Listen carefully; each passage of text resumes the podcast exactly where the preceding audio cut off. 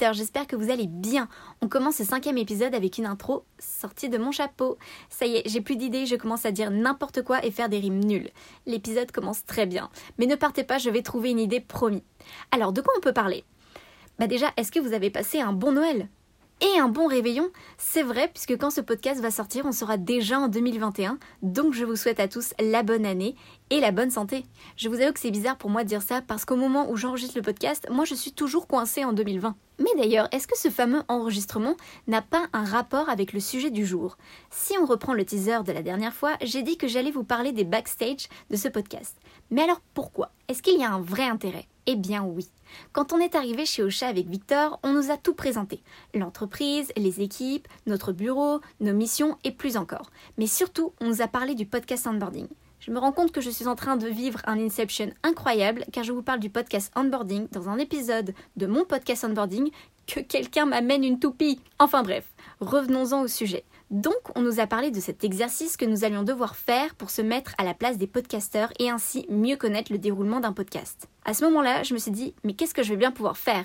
Parce qu'on avait le thème du podcast défini, donc parler de l'onboarding, soit en bon français, parler de notre arrivée et de nos débuts chez Ocha. Mais avoir le thème, c'est une chose, mais savoir ce qu'on va en faire en est une autre. En plus, quand on nous l'a expliqué, ça faisait même pas une semaine que nous étions arrivés, donc j'ai un peu paniqué car je ne voyais absolument pas de quoi j'allais vous parler. Ce qui est tout à fait normal quand on y pense, vu qu'on venait d'arriver et que de toute façon le podcast, on devrait le sortir d'ici un mois, un mois et demi. Bon, j'avoue, j'ai eu du retard, j'étais plus à deux mois, mais que voulez-vous, mes missions me passionnaient et il y avait si peu de temps dans une semaine. Néanmoins, quand l'heure sonna pour réaliser mon podcast, j'étais toujours aussi perdue.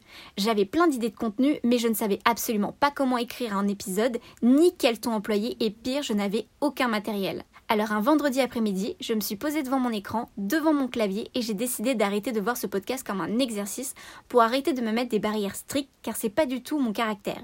J'ai donc décidé d'y aller à fond et de vraiment m'amuser avec mon podcast. Croyez-le ou non, je rigole énormément avec mes blagues nulles quand j'écris chaque épisode. Bon, maintenant qu'on a l'écriture, le ton, il reste le problème du matériel car je n'ai aucun micro et encore moins un pied de micro. Et c'est là où les astuces de l'Académie du podcast sont venues me sauver. Vous savez, j'en ai parlé dans l'épisode précédent. Pas de micro, pas de problème. J'ai un téléphone de type moderne, dont j'ai un micro à l'intérieur. Maintenant, un pied de micro, parce que tenir son téléphone pendant un enregistrement, ça peut endommager le dieu, et surtout, au bout d'un moment, ça fait mal au bras. Donc, astuce, attention, ça va pas être glamour et je vais en prendre un coup sur ma dignité, mais tant pis. Eh bien, c'est très simple, on prend trois rouleaux de papier toilette, on les empile, et ainsi le micro du téléphone arrive pile au niveau de la bouche. Je vous avais prévenu, c'est pas glorieux, par contre, c'est très pratique, car on a tout ça chez soi, surtout pendant le confinement.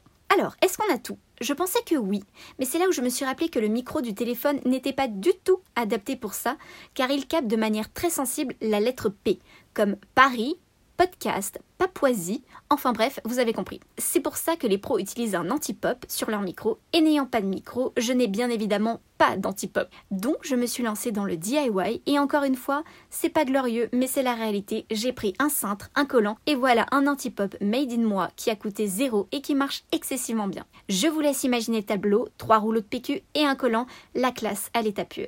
Malgré la situation des plus ridicules, je vous avoue qu'au moment du montage, j'ai moi-même été choquée de la qualité. Voilà, maintenant vous savez tout des backstage du podcast de la galère, car de toute évidence, je suis seule dans cette team, sachant que mes autres collègues ont tous des micros. Bref, ce podcast touche à sa fin et il nous manque plus que le teaser. Alors la semaine prochaine, nous allons parler du mois de décembre car il s'est passé beaucoup de choses et notamment le Noël de Ocha, slash Radio King, slash Icreo. On n'allait pas fêter Noël sans eux, bien évidemment. Sur ce, chers auditeurs, je vous souhaite une bonne année, une excellente journée et à très vite.